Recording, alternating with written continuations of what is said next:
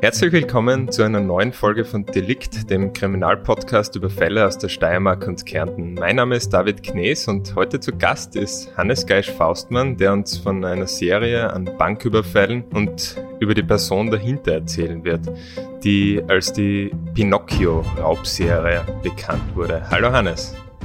Hallo David. Ja, Pinocchio ist ja hier mit einer doppelten Bedeutung beladen eigentlich. Und warum das überhaupt so ist, dazu kommen wir dann auch im Laufe der Geschichte. Aber zuerst gehen wir an, am Anfang dieser Geschichte, nämlich Mitte der 1990er Jahre, also vor gut 25 Jahren. Und Hannes, du bist ja inzwischen schon lange im Wirtschaftsressort der kleinen Zeitung. Ja, genau, seit 2012. Seit 2012. Äh, damals aber warst du noch im Chronikressort und dort hat dich dieser Fall äh, ja doch länger beschäftigt. Was hat diesen Fall eigentlich so besonders gemacht? Das Besondere war zunächst, ähm, dass äh, Bank, ein Banküberfall an sich war nicht so etwas Besonderes, aber außergewöhnlich war, dass es ähm, sich um einen Serientäter handelte. Das war also nicht alltäglich und das hat natürlich auch logischerweise eine, eine Zeit gebraucht, bis auch die Polizei gesehen hat, äh, dass es da ein gewisses Muster gibt, ähm, nachdem ein und derselbe Täter vorgeht und, und allein das war, war dann schon einmal spannend, aber es hat dann noch einige sehr spektakuläre Wendungen gegeben, ähm, bis, ja, bis die Serie äh, geendet hat. Mhm. Ja, ähm, dann gehen wir zum Anfang dieser Serie, wo es eigentlich noch keine Serie war, zumindest wusste man das zu diesem Zeitpunkt noch nicht, dass es eine werden würde, nämlich. Äh, wann war das? Was ist da passiert? Ja, begonnen hat es ähm, am 25. April 1996. Ein Mann hat äh, damals die Filiale der BAWAG in der Annenstraße überfallen und äh, 900.000 Schilling ähm, erbeutet. Das wären umgerechnet heute rund 65.400 Euro. Ähm, das ist noch nicht äh, inflationsbereinigt. Ja, das haben wir vorher. Da gibt's ein so ein interessantes Tool der österreichischen Nationalbank, wo man den historischen Währungsrechner und da haben wir das eingegeben. Das sind 100.000 Euro. Heute, heute wären das ca. 100.000 Euro. Okay, also äh, damals schon sehr viel Geld, äh, heute auch sehr viel Geld, vor allem für einen Banküberfall. Ja, und, und ähm, so ähnlich ist es dann weitergegangen. Am 18. Oktober 1996, also circa fünf Monate danach, äh, hat es schon den nächsten Überfall auf die Steiermärkische am Dietrichsteinplatz gegeben in Graz. Äh, Beute damals 300.000 Schilling, also etwas weniger. Ähm, äh, weiter ging's am 9. Jänner 1997, abermals Überfall auf eine Steiermärkische, diesmal in der Moserhofgasse, 600.000 Schilling Beute. Entschuldigung, dass ich da, ja. da kurz unterbrich. Hat man da schon vermutet, dass es sich um eine Serie handeln könnte? Es war, ähm, glaube ich, 1997 das erste Mal, dass die Polizei darauf aufmerksam gemacht hat. Also auch die Öffentlichkeit ähm, und warum das so war, also zunächst einmal sind doch die relativ regelmäßigen zeitlichen Abstände dieser Überfälle aufgefallen. Äh, und dann hat es aber äh, das, das Muster der Überfälle gegeben, das war immer gleich. Also der Täter ist jedes Mal ähm, selbst über das Kassenpult gesprungen und, und hat sich in der, in der Kassenlade selbst bedient. Äh, das heißt, er ist sehr sportlich aufgetreten und dann war natürlich auch immer eine ähnliche äh, Täterbeschreibung. Äh, er war maskiert mit, mit unter mit Faschingsmasken mhm. äh, und vor allem haben Zeugen immer wieder betont, eine unnatürlich verformte Nase, also so ein, eine, eine auffällige Nase, eine Hakennase und eine Zeugin hat ihn deshalb einmal mit Pinocchio verglichen. Äh, und nach dieser Figur ist dieser unbekannte Räuber dann äh, fortan bezeichnet worden. Äh, noch kurz ist ein kleines Detail, keine Ahnung, ob, ob man das damals, ob das damals ja geklärt worden ist, über den Tresen da zu springen und die Kasse aufzureißen und sich selbst zu bedienen, ist das Äh, ist, ist das, geht das so leicht von der Hand? Oder sind diese nicht irgendwie gesichert? Weißt du das zufällig, wie das konkret abgelaufen ist? Oder ist er dann drüber gesprungen, wenn die, wenn die Kasse gerade offen war? Sind diese Details überhaupt bekannt worden? Ähm, also so im Detail ähm, haben wir das, haben wir das nie bekommen, aber ich gehe davon aus, dass es damals äh, etwas, etwas leichter war vielleicht. Also im, im, später sind die, sind die Bankfilialen ja dann auch immer sicherer geworden, eben auch aufgrund einer, einer relativ hohen Zahl an, an Überfällen, also jetzt nicht nur äh, wegen dieser Serie. Aber äh, Tatsache ist, dass, dass er jedes Mal drüber gesprungen ist und dann natürlich, ähm, er hatte, er war auch, er war bewaffnet mit einer schwarzen Pistole ähm, und hat einen Angestellten oder eine Angestellte bedroht und die haben ihm dann natürlich auch Geld ausgehändigt. Also mhm. ähm, sollte die das, das versperrt gewesen sein. Ja. Ja. Ja, wie ging es dann weiter? Also 1997 hat dann die Polizei erstmals die Vermutung ausgesprochen, dass es sich um eine Serie handeln könnte. Äh, ja, und die ist auch munter weitergegangen, oder? Die ist weitergegangen, genau. Ähm, also 97 hat es insgesamt drei Überfälle gegeben. Den einen habe ich schon genannt, am 9. Jänner. Der nächste war dann am 2. Juni 1997 äh, in der Hypobank in der Blüdemanngasse eine halbe Million Schilling. 52.000 Euro circa heute wären das. Genau. Ähm, am 31. Oktober 1997 dann ähm, hat er wieder in der Blüdemanngasse zugeschlagen diesmal in der Bank Austria äh, eine fast ebenso hohe Beute und schließlich ähm, am 31. März 1998 hat er die Steiermärkische im Citypark überfallen. Dort hat er verhältnismäßig wenig erbeutet, nämlich äh, rund 100.000 Schilling, so waren zumindest die Angaben der Polizei. 11.000 Euro heute. Ja. Und das war am 31. März 98 vorerst ähm, der letzte Überfall dieser Serie in Graz. Und ähm, der Rudolf Varger, damals der Regionaldirektor der Steiermärkischen Sparkasse, hat äh, am 31. März zur kleinen Zeitung gesagt, also schlicht und einfach, weil du mich vorhin gefragt hast, wie das abgelaufen ist. Also das äh, ganz äh, schlicht und, und trocken beschrieben. Er ist direkt zur Kasse gegangen, hat die Kassierin mit einer Waffe bedroht und sich dann selbst bedient. Das Ganze hat etwa zwei bis drei Minuten gedauert. Dann ist der Mann durch den Hinterausgang verschwunden. Mhm. Auch das war übrigens ein, ein Merkmal vom sogenannten Pinocchio-Räuber, dass er sehr genau seine Fluchtwege vorher ausgekundschaftet hat und er oft ähm, durch Hintertüren verschwunden ist. Also er war sehr gut vorbereitet. Er war sehr gut vorbereitet. Er hat auch jedes Mal ein Moped als Fluchtfahrzeug verwendet und dieses Moped war, hat er immer davor gestohlen, also es war logischerweise nicht sein eigenes. Mhm. Er hat auch einmal ähm, bei einem Überfall, nämlich beim letzten da hier in Graz im Citypark, äh, die Hintertür des Hauses ähm, präpariert, wo er dann das Moped, äh, das gestohlene, abgestellt hat. Und, und diese Hintertür führt dann zur Bushaltestelle Lissagasse und dort hat sich die Spur verloren ähm, ja. vom, vom Räuber.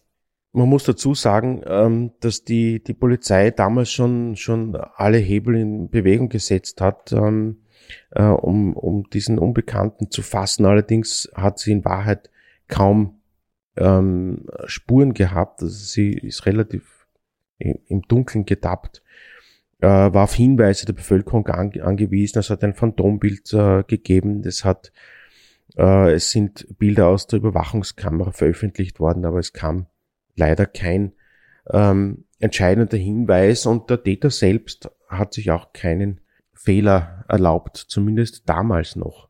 Also es gab nur diese vage Personenbeschreibung, ja, genau, Größe, genau, Größe, Alter, eben diese Nase, diese auffällige. Die Nase, äh, auffällig hageres Gesicht und eben seine immer sehr ähnliche äh, Bekleidung und Maskierung und, und, die, und, die, und das gleiche Muster, nach dem er vorgeht. Mhm. Und dann ist etwas passiert, äh, was niemand erwartet hat. Nämlich normalerweise hat sich der Pinocchio ja immer ein paar Monate Zeit gelassen zwischen den Überfällen. Und dann passiert aber wenige Tage nach diesem 31. März 1998, nämlich am 10. April 1998, der nächste Überfall in Graz. Und zwar auf eine Steiermärkische Bahnhofgürtel. Äh, ein Mann raubt 200.000 Schilling. Und was passiert? Er wird kurz darauf von zwei Beamten des mobilen Einsatzkommandos in der Nähe der Annenstraße gefasst, als er mit dem Fahrrad flüchten will. Die Polizei geht da davon aus, dass sie endlich den lange gesuchten Pinocchio erwischt hat. Vieles spricht dafür, sagt damals ein Polizeijurist in einer ersten Reaktion, denn es gibt tatsächlich Parallelen. Äh, der Festgenommene hat durchaus auch wie Pinocchio agiert, äh, war sehr sportlich, ist auch über das Pult gesprungen und hat sich selbst bedient. Er hat sich ähnlich maskiert wie, wie Pinocchio äh, und, und sein Aussehen hat dann auch zu diesem Phantombild gepasst. Mhm. Es gab aber natürlich auch schon Unterschiede, die aufgefallen sind.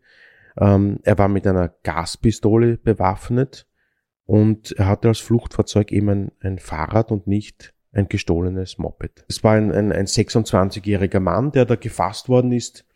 Äh, was hat er gemacht? Er hat ähm, mit der Polizei also keineswegs kooperiert. Also diesen einen Überfall, bei, äh, bei dem er ihn erwischt hat, den konnte er schwer abstreiten. Aber alles andere, was man ihm dann äh, versucht hat zur Last zu legen, nämlich die Raubserie davor, seit 1996, die hat er ganz vehement äh, abgestritten.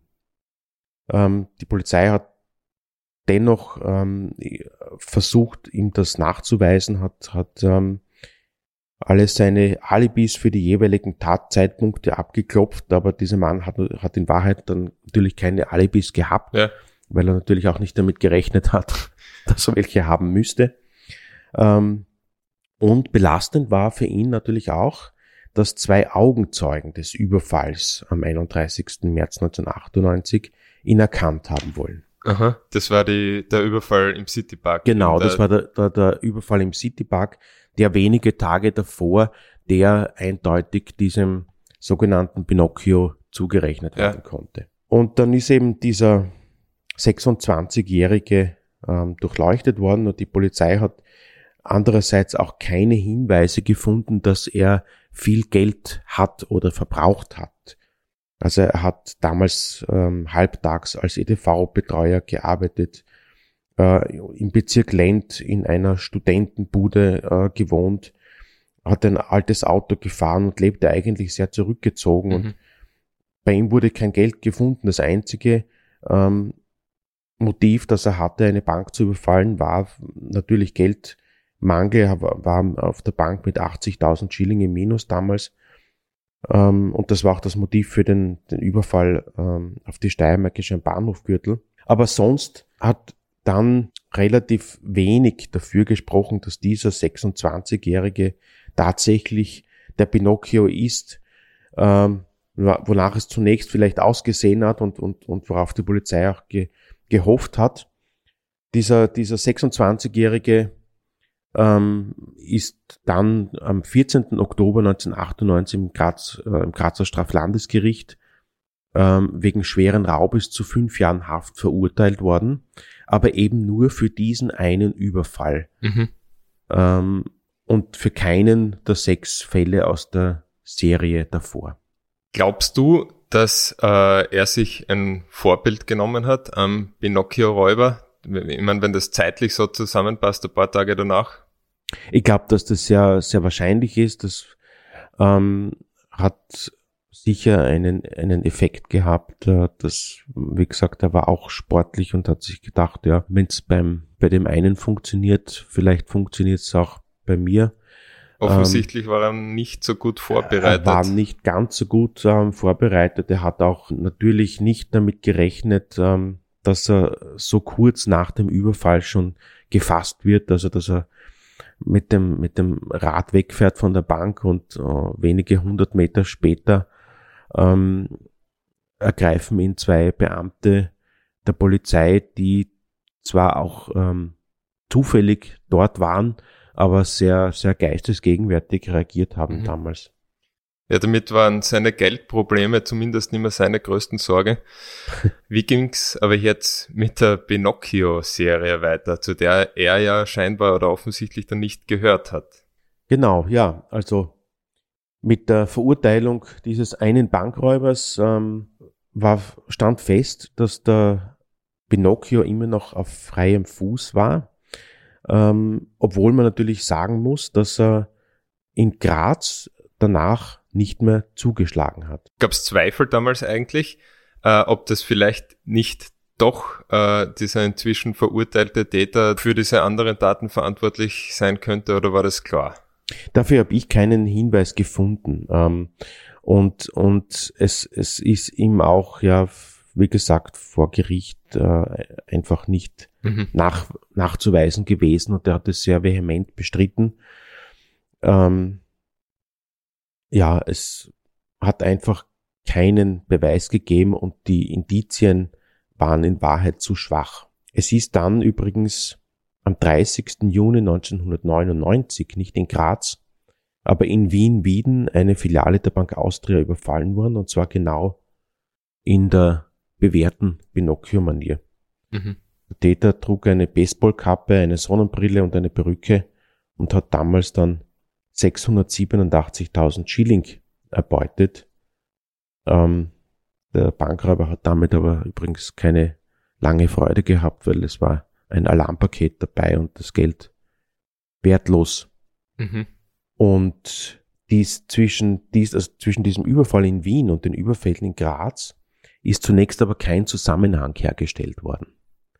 Ähm, später hat man, hat man diesen Wiener Überfall auch in die Pinocchio-Serie eingereiht. Mhm. Aber dazu kommen wir noch.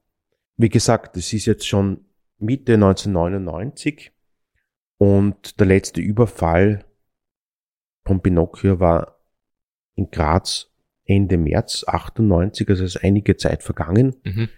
äh, dass zumindest vordergründig nichts passiert ist. Aber zum großen Knalleffekt kommt dann am 29. Mai 2000. Da hat ein Mann mit exakt derselben Beschreibung, die auf den Pinocchio zutrifft, die Reika Käferfeld in Linz überfallen, ist geflüchtet mit 80.000 Schilling, ähm, abermals mit einem Moped, aber diesmal war ihm die Polizei schon auf den Fersen. Und ähm, Deshalb ist, ist der Räuber mit dem Moped auf der Flucht gestürzt. Äh, und die Polizisten haben ihn in einem Hauseingang in Linz gestellt. Äh, was macht der Räuber? Er nimmt seine Waffe und zielt auf die Beamten. Mhm. Was dann passiert, weiß man. Ähm, die Beamten haben in Summe 15 Mal auf ihn geschossen ihn sechsmal getroffen, unter anderem in den Bauch und in den Rücken. Also er war sofort tot. Er war nicht sofort tot, er wurde noch in das Spital eingeliefert äh, und versucht, sein Leben zu retten, aber das ist nicht mehr gelungen. Er ist ähm, auf dem Operationstisch gestorben. Mhm. Was äh, wahrscheinlich seine Absicht war. Was wahrscheinlich seine, seine Absicht war, ähm, weil es hat sich herausgestellt, dass die Waffe, mit der er die Bank überfallen hat und mit der er die Polizeibeamten bedroht hat, eine Attrappe war.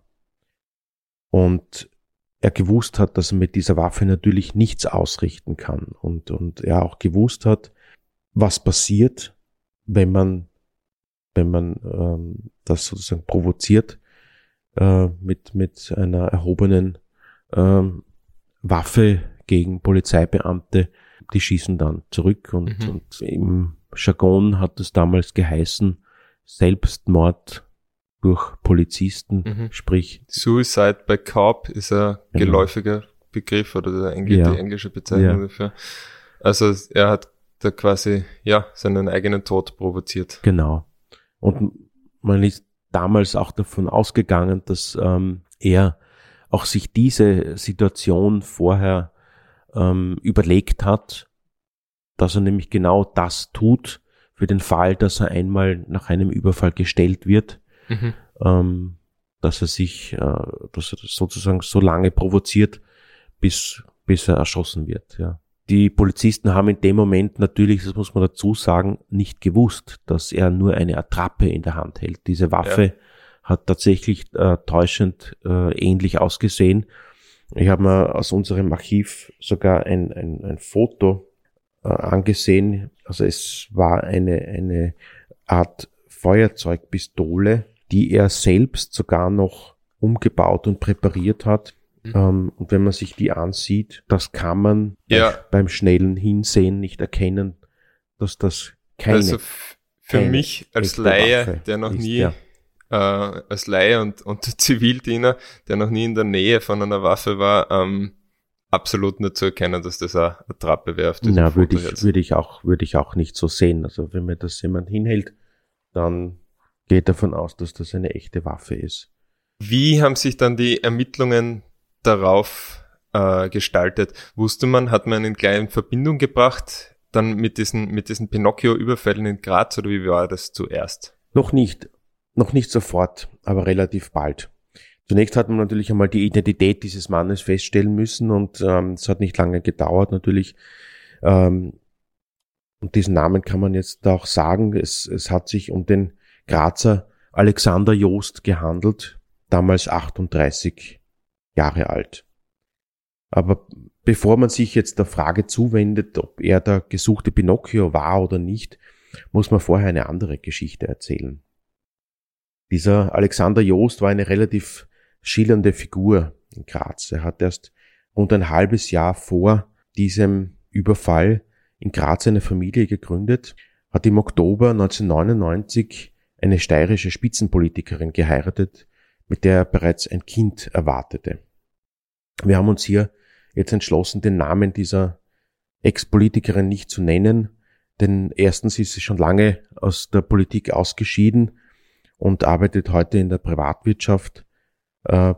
Zweitens hat sie vom kriminellen Doppelleben ihres damaligen Partners nichts gewusst.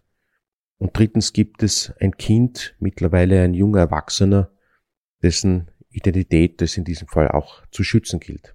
Ja, wir haben ja eingangs diese Doppeldeutigkeit des Wortes Pinocchio erwähnt, nämlich seine tatsächliche physische Erscheinung, wobei wenn man das Foto ähm, anschaut, finde ich, ja, tut man ihm doch ein bisschen Unrecht mit der Bezeichnung Pinocchio.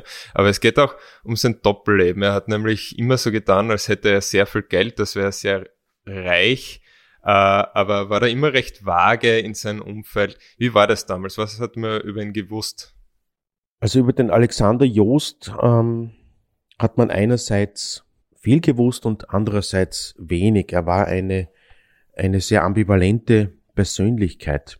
Man muss, also das, sein Motiv für den, für den Überfall in Linz ist dann noch das äh, am wenigsten überraschende das Geschichte, der Geschichte, ähm, weil man mit, mit sehr hoher Wahrscheinlichkeit davon ausgehen kann, dass der, der schlichte Grund äh, der Geldnot äh, ihn zum Bankräuber hat werden lassen. Aber was, was weiß man konkret vom Alexander Joost? Man weiß, er hat ein paar Semester Jus studiert, man weiß, äh, er war in einer Burschenschaft, er war zuletzt äh, Einzelunternehmer, als solcher aber nicht besonders erfolgreich. Also es war äh, die Rede davon einmal, dass er mit Haushaltswaren handelt, ein anderes Mal ähm, ist eine Consulting-Firma im Bereich Marketing genannt worden. Also er hat sich ähm, da nie wirklich in die Karten schauen lassen. Genau, er, er hat, ähm, war möglicherweise auch ein bisschen ein, ein äh, zumindest in wirtschaftlicher Hinsicht äh, ein bisschen ein Überlebenskünstler. Mhm. Äh, er soll auch viel, viel Zeit auf den Malediven verbracht haben äh, und dort eine Tauchschule betrieben haben, allerdings war auch in den einschlägigen Taucherkreisen nicht sonderlich bekannt. Ähm, auch seine Hausbank und die Finanz haben damals seine Geldnot äh, bestätigt. Gegenüber der Finanz soll er damals sogar die Aussage getätigt haben, er lasse sich äh, von Frauen aushalten. Und in Graz Straßgang hat er eine Wohnung bewohnt am Weiberfelder Weg, ähm, die mit Krediten belastet war. Andererseits hat er im alltäglichen Leben sehr sparsam sein können, haben zumindest, hat zumindest sein Umfeld gesagt. Und auf der anderen Seite ähm, soll aber schon auch den, den Luxus geliebt haben. Er ist als Lebemann beschrieben worden, als, als Sunny Boy. Er ist übrigens auch als sehr intelligent, eloquent beschrieben worden, als sehr zuvorkommend und höflich. Und als jemand, den eine geheimnisvolle Aura umgab, ja. weil er selbst kaum jemanden in sein Leben äh, hat schauen lassen. Ja. Mhm. Ähm, auf Fragen, womit er sein Geld verdiente, hat er eher ausweichend geantwortet, äh, hat gesagt, dass er früher äh, viel verdient hat, gute Geschäfte gemacht hat. Und bis zu jenem 29. Mai 2000, als er in, in, in Linz erschossen wurde auf der Flucht, hätte ihm niemand so ein schweres Verbrechen zugetraut. Mhm. Also Kollege von mir damals, ähm, der mit mir auch die Geschichten recherchiert hat, hat äh, damals ein, eine Person aus seinem engsten Umfeld erreicht und die hat wortwörtlich gesagt, Alexander war der grundgütigste und grundehrlichste Mensch, den ich kenne. Also er hat zwei Gesichter gehabt. Mhm. Er hat ein, ein sehr, sehr gutes Auftreten gehabt. Er war offenbar jemand, der das Vertrauen der Menschen gewinnen konnte. Ähm, und auf der anderen Seite hat er, hat er aber etwas verschleiert. Und das hat er offenbar sehr gut gemacht, denn es hat niemand äh, die Idee oder die Ahnung gehabt, dass da etwas nicht in Ordnung ist, dass da ein krimineller Hintergrund vorhanden ist. Ja, nämlich nicht einmal seine äh, Partnerin und, und Frau dann. Ähm, Richtig, die auch. Politikerin. Eben. Auch die Politikerin, die war natürlich äh, zutiefst geschockt. Diese, diese Geschichte kann man sich denken, also hat sie, hat sie persönlich sehr, sehr mitgenommen. Es hat auch ihrem damaligen politischen Leben einen, einen Dämpfer gegeben, ähm, obwohl sie nicht aufgab, muss man dazu sagen, und weiter gekämpft hat, auch auf politischer Ebene und, und durchaus diese, diese Geschichte mit, ähm, mit einigem Anstand ausgestanden hat, sozusagen. Mhm.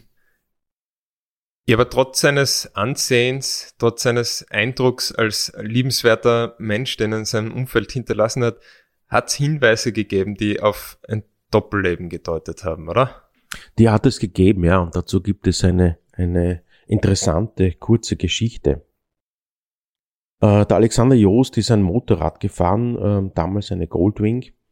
Und auf diesem Motorrad, so hat jetzt ein Freund äh, später erzählt, sei er oft in sehr alter, abgetragener Kleidung angefahren gekommen, ist abgestiegen, hat sich entblättert und stand plötzlich in einem feinen Anzug da. Hat was von James Bond. Möglicherweise. Auf jeden Fall gibt es da eine, eine äh, starke Parallele zu dem Linzer Überfall. Nämlich auch dort hat Joost zwei Schichten Gewand getragen, wie sich herausgestellt hat. Unter seiner Maskerade für den Raub, wo er in Jeans, T-Shirt, Jacke, Trekkingschuhen ähm, aufgetreten ist, hatte er einen grauen Anzug an, ein weißes Hemd, eine Krawatte und unter den schwarzen Socken sogar noch ein paar weiße Socken. Mhm. Äh, also man kann davon ausgehen, dass sich Joost auf der Flucht nach dem Banküberfall umziehen wollte. Dazu ist es dann nicht mehr gekommen. Aber ähm, es war schon sehr interessant, dass er das, was er bei einem Überfall sozusagen ähm, praktiziert hat, auch im privaten Alltag immer wieder gemacht hat. Zwar nur als Show, als Inszenierung, um sein Umfeld vielleicht ein bisschen zu beeindrucken, hat er zwei Schichten Gewand angezogen und war dann plötzlich ein ganz anderer. Mhm. So, und jetzt war dieser Alexander Joost ein erschossener Bankräuber und die Frage, ist er der gesuchte Pinocchio gewesen, war aber immer noch offen. Und diese, diese Frage hat dann natürlich die Polizei in Graz fieberhaft versucht zu klären, denn natürlich sind ähm, die Parallelen aufgefallen. Ähm, vorweg möchte ich sagen, es ist nie ein stichhaltiger Beweis gefunden worden, dass Alexander Joost diese Serie von sechs Überfällen in Graz zwischen 1996 und 1998 begangen hat. Aber sehr viele Indizien sprechen dafür. Es sprechen sehr viele Indizien dafür. Der damalige Kripo-Chef Anton Lehr in Graz hat ähm, gesagt, Anfang Juni 2000, aus dem Instinkt heraus, aus der Magengrube, deutet vieles darauf hin, dass Alexander Joost mit den Überfällen in Graz im Zusammenhang steht. Im Nachsatz hat er aber auch gesagt, möglicherweise werden wir nie einen Beweis finden und damit hat er Recht behalten. Es war natürlich auch wahnsinnig schwer, einen, einen Beweis zu finden, weil dem Phantom Pinocchio äh, niemals ein wirklicher Fehler unterlaufen ist. Mhm. Zumindest in Graz. Er hat keine Fingerabdrücke hinterlassen, auch keine DNA-Spuren. Es gab Zeugenaussagen, es gab Personenbeschreibungen und es gab Fotos aus Überwachungskameras, aber mehr gab es nicht. Ich meine, also er war da wirklich sehr, sehr akribisch bei der Vorbereitung seiner Überfälle. In, in Antext habe ich gelesen, dass er seine, also die Logos von seinen Sportschuhen abgeklebt hat und genau, solche Dinge. Genau, das hat er, das hat er gemacht. Also die, die Markenzeichen seiner, seiner Schuhe hat er überklebt für den Überfall, weil er natürlich gewusst hat, er wird da fotografiert und, und das könnte dann ein Hinweis sein, wenn die Schuhe jemand erkennt.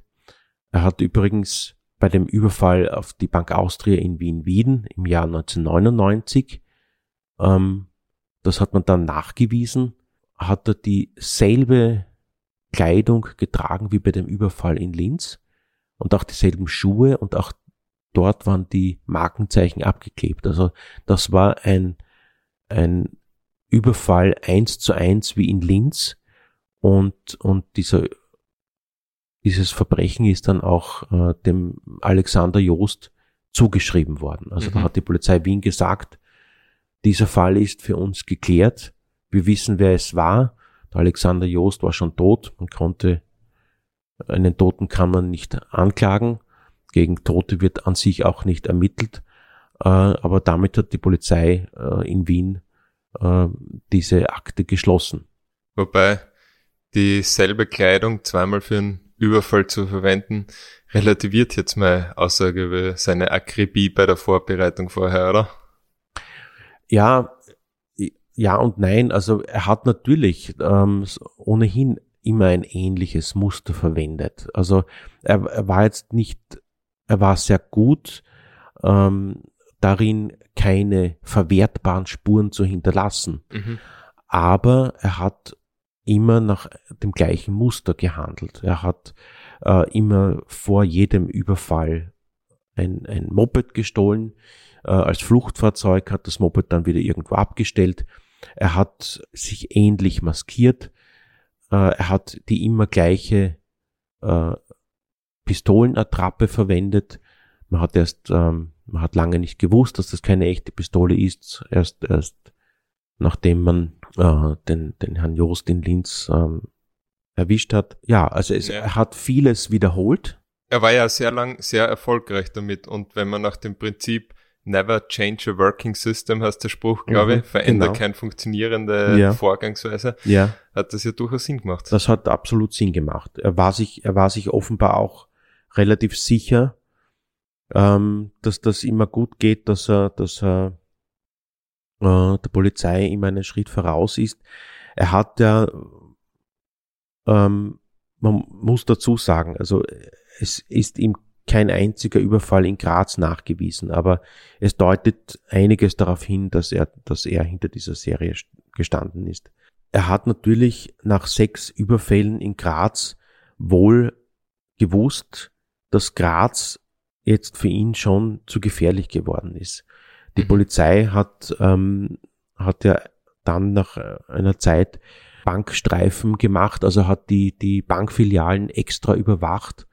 Äh, und er hat schon gewusst, dass das Risiko für ihn, dass er hier erwischt wird, immer, immer größer wird. Und deshalb dürfte er eben in andere Städte ausgewichen sein, wie Wien und Linz. Mhm. Er ist übrigens auch in Linz äh, überprüft worden auf damals noch offene Überfälle, aber die konnten ihm definitiv nicht nachgewiesen werden. Also nicht nur nicht nachgewiesen, sondern da ist er auch tatsächlich entlastet worden. Ja. Also die hat, die waren nicht. In Linz hat, hat er offenbar einen Überfall begangen, in Wien einen. Das sind die einzigen zwei, die ihm je äh, mit Sicherheit ähm, nachgewiesen wurden. Ähm, was die Grazer Fälle betrifft, ähm, da hat es nur 2001 dann noch ein Gutachten gegeben eines Innsbrucker Gerichtsmediziners im Auftrag des Grazer Straflandesgerichtes. Und was hat dieser äh, Gerichtsmediziner gemacht? Er hat den Kopf des äh, erschossenen Grazers vermessen und das verglichen mit Köpfen aus Fotos der Überwachungskameras und hat da zahlreiche Übereinstimmungen gefunden. Äh, wobei natürlich auch die Polizei und das Gericht damals gesagt haben, das ist jetzt ein weiteres Indiz mhm. für die Täterschaft von Alexander Joost, aber eben kein Beweis. Ja. Und dieser Beweis ist tatsächlich nie erbracht worden. Ähm, die Ermittlungen sind beendet worden. Es hat übrigens seit damals keinen Überfall in Pinocchio-Manier mehr gegeben. Eine Sache wäre dann noch, die eigentlich noch auf seine Täterschaft sehr hindeutet, nämlich ähm, die Nase. Die Nase erstens. Genau. Und sein äh, Lebensstil, aber was ich genannt habe. Also ja. er hatte keine Erklärung gehabt für sein äh, für sein Fable für dieses luxuriöse Leben, das er geführt hat äh, und recht lang geführt hat und eigentlich auch zu diesem Zeitpunkt parallel zu den Überfällen geführt hat, mhm. die ja sich alle paar Monate dann wiederholt haben. Genau. Ähm, er hat ja tatsächlich äh, relativ luxuriös gelebt, wobei muss man, das muss man auch wirklich in Relation stellen. Also im, im Alltag ähm, hat es geheißen, haben seine, sein Umfeld gesagt, hat er oft nicht viel Geld gebraucht, aber er hat dann natürlich äh, Dinge gemacht, die, die schon sehr viel Geld gebraucht haben. Wie gesagt, er war ähm, auf den Malediven. Auf den Malediven. Ähm, dort an sich hat er jetzt auch nicht viel Geld gebraucht, aber er hat dort andererseits auch nicht viel Einkommen gehabt. Er hatte ein, ein Motorrad, er hat einen, einen alten Mercedes gehabt und äh, ja, eine, eine, eine Wohnung in Graz, die zwar wohl auch belastet war, aber er hat auf der einen Seite eben das ein, ein, ein sehr gutes Leben geführt, auf der anderen Seite aber kein kein Einkommen dafür. Also er mhm. hat kein, kein wirkliches Einkommen gehabt, das, das ihm dieses Leben ermöglicht hat. Weil er seine, seine Selbstständigkeit war, wie gesagt, ähm, alles andere als erfolgreich. War seine Frau, äh, eben die Politikerin, auch in dem Glauben, dass er eben äh, erfolgreicher Geschäftsmann oder was er da immer ähm, erzählt hat oder sehr reich gewesen wäre. Also das hat vor ihr alles gehalten, solange diese Überfälle, solange Geld aus diesen Überfällen gehabt hat, oder? Ja, also die, diese Politikerin damals hat, hat wirklich gar nichts geahnt, zumindest von diesem Doppelleben. Was sie genau über seine finanzielle Situation gedacht oder gewusst hat, ähm, weiß ich nicht, aber das jedenfalls ähm, hat sie sich nicht äh, gedacht und dann auch nichts gewusst darüber. Mhm. Du hast vorher schon kurz anklingen lassen, was eben doch noch ein Hinweis ist, ein weiterer Hinweis auf seine Täterschaft ist. Wir haben jetzt äh, gerade ein Foto von ihm da liegen. Es mhm. ist dann doch seine Nase. Wir sind zur, wir sind übereinstimmend der Meinung, dass wir ihn nicht Pinocchio wegen dieser genau. Nase ne nennen ja. würden. Aber der Umstand, dass mehrere Zeugen eigentlich ja die Auffälligkeit dieser Nase beschrieben haben und sich das eben in den Überfällen in Graz mit denen in, in Linz äh, und in Wien deckt, ist dann doch ein sehr, äh, sage ich mal, vielsagendes Indiz, oder? Ich würde auch sagen, ähm, äh, er hat eine, eine starke Ähnlichkeit mit dem Phantombild gehabt und, und auch die Personsbeschreibung die abgegeben worden ist, passt sehr gut zu ihm und äh, man muss es sagen, also wie du sagst, äh, es ist keine, keine Pinocchio-Nase, ähm, die, die gibt es natürlich nicht, aber er hatte, und das sieht man auf Bildern, tatsächlich eine sehr große, auffällige Nase. Mhm. Und auf diese Nase ist ja von allen Augenzeugen immer hingewiesen worden. Also sie ist unterschiedlich beschrieben worden. Einmal als groß und deformiert, einmal als Hakennase und einmal eben als Pinocchio-Nase und daher hatte dieser Räuber seinen Namen. Mhm. Ja, ich glaube, damit haben wir den heutigen Fall ausführlich genug besprochen. Danke, Hannes Geisch-Faustmann, dass du uns das heute alles erzählt hast. Ja, danke für die Einladung. Euch vielen Dank fürs Zuhören. Falls ihr Feedback zu dieser Folge oder zu einer der anderen Folgen habt, schreibt mir gerne an david.knes.kleinezeitung.at. Folgt uns auf den diversen Podcast-Plattformen und wenn euch der Podcast gefällt, bewertet diesen zum Beispiel auf Apple Podcast und bis bald, sagt David Knes.